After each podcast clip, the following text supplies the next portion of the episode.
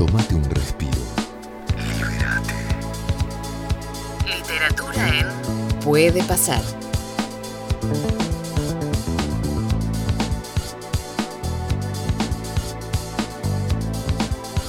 8 de la mañana, 34 minutos, una mañana lluviosa ¿eh? en Capital Federal, en Gran Buenos Aires. Eh, y es un, es un lindo día, todos lo son, pero es un lindo día también para disfrutar de un buen libro. ¿sí?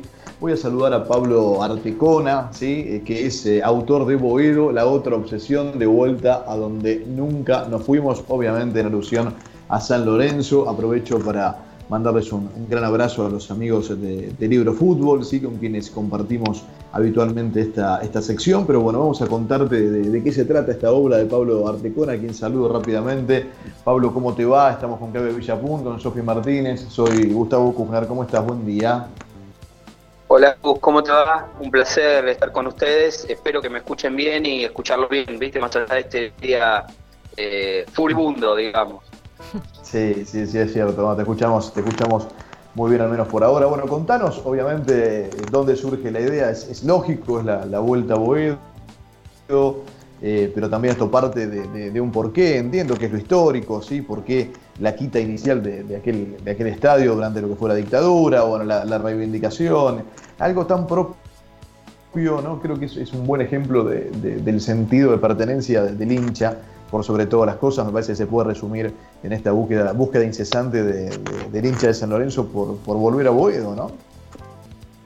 Sí, eh, sí, Gus, completamente de acuerdo. Eh, bueno, esto hay, hay varias, varias aristas, ¿no? Hay, como una génesis que es lo, lo que uno vive de chico, eh, digamos, como el hincha más genuino, cuando no hay intereses ni, ni, ni, nada de por medio que no sea únicamente la pasión y, uno ve que a diferencia de sus amigos, en la, en, la, primera época, en la primera infancia, uno no puede ir a la cancha de su club porque, porque todos te dicen que te la sacó la dictadura.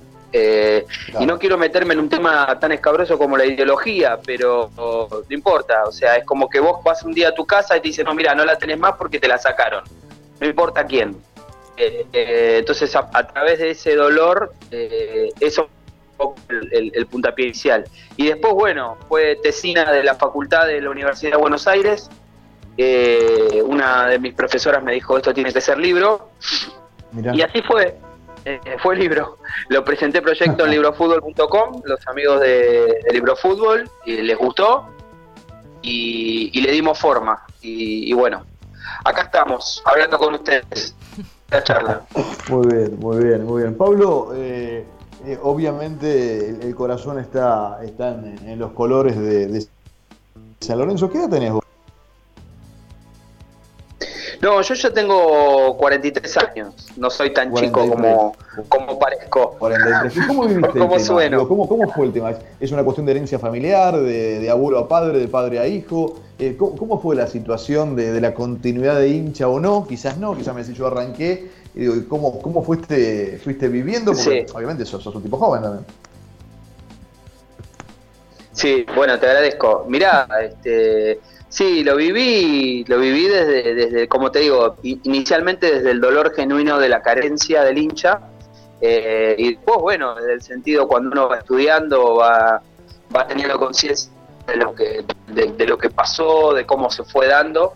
Eh, bueno, nada, va estudiando, va hablando con gente y, y, bueno, entre otras cosas tuve, me pude dar el gustazo de hablar con gente, Waldo Bayer, por ejemplo, este, y bueno, todo esto fue tomando libro, fue tomando forma en el libro, digamos, este, a, través de las entrevistas, los testimonios y la investigación, ya dejó de ser una iniciativa de un hincha para pasar a ser algo serio donde trata de primar la, objetividad y la búsqueda de la verdad. Aunque eso sea utópico, es lo que intento.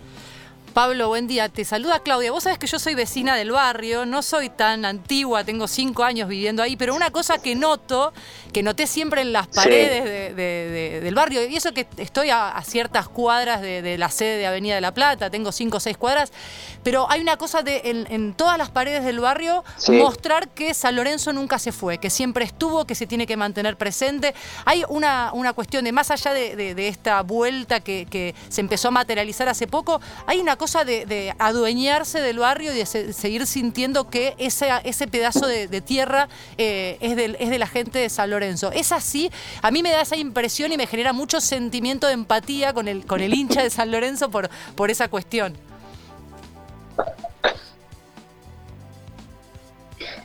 Sí, sí, totalmente, totalmente. Este, sí, de hecho no, no es un tema de adueñarse. En realidad va a sonar un poco como soberbio, pero en realidad Boedo nace después que San Lorenzo. Boedo como tal eh, es una sanción de la ciudad de Buenos Aires del 68, antes era partido de Almagro, con eso contesto muchas dudas de otros hinchas que dicen, que dicen de qué barrio son. Este, aclaro que un poquito de lectura no viene mal. Pero, además lo que te digo es que eh, está bien lo que decís porque, porque el tema de la del tema de, los artistas callejeros eh, está muy bueno lo que decís, fue parte de la tesina de la facultad, porque el tema de los artistas callejeros fue poner en, en paredes lo que el barrio sentía, donde el barrio latía. Entonces, está bueno porque a través de un, pasado histórico donde antes de haber y naturalizar un supermercado eh, jugaba la selección argentina, al, viejo gasómetro se le dio Wembley porteño, eh, en la década del 40 había infinidad de, actividades culturales y deportivas. Digo, era, un emporio social, digo, para que lo entienda, eh, al que tuvo vida de y esto no es solamente 90 minutos de fútbol cada 15 días es, actividades 24, eh, bueno, está bien, se cierra de noche, ¿no? Pero, pero uno lo piensa en actividades de, casi, si no 24 por 7, ponele 12, 14 horas de, por 7 los 365 días del año. Entonces, es darle vida cultural, social al, al barrio, ¿no? Más allá de una cancha. Así que sí, sí, está en el sentir.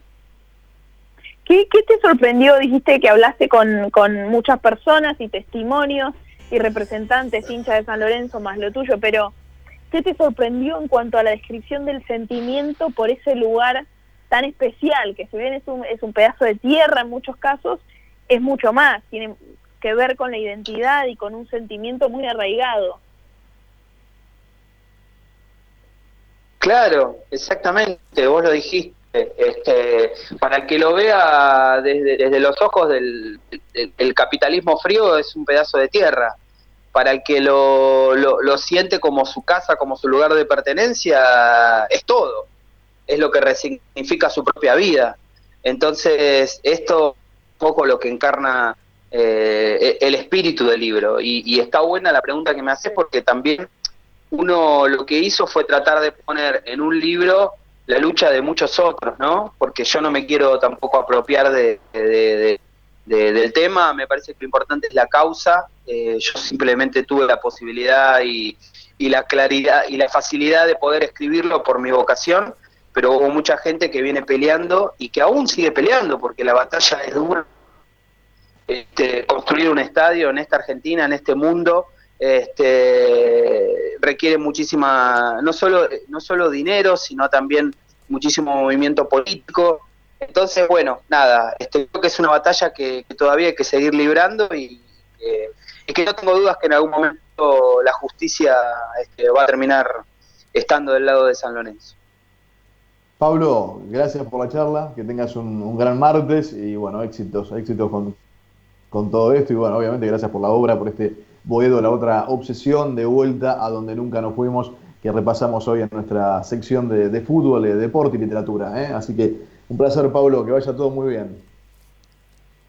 Gracias, Gustavo, por la charla. Un placer hablar con ustedes. Que tengan linda semana.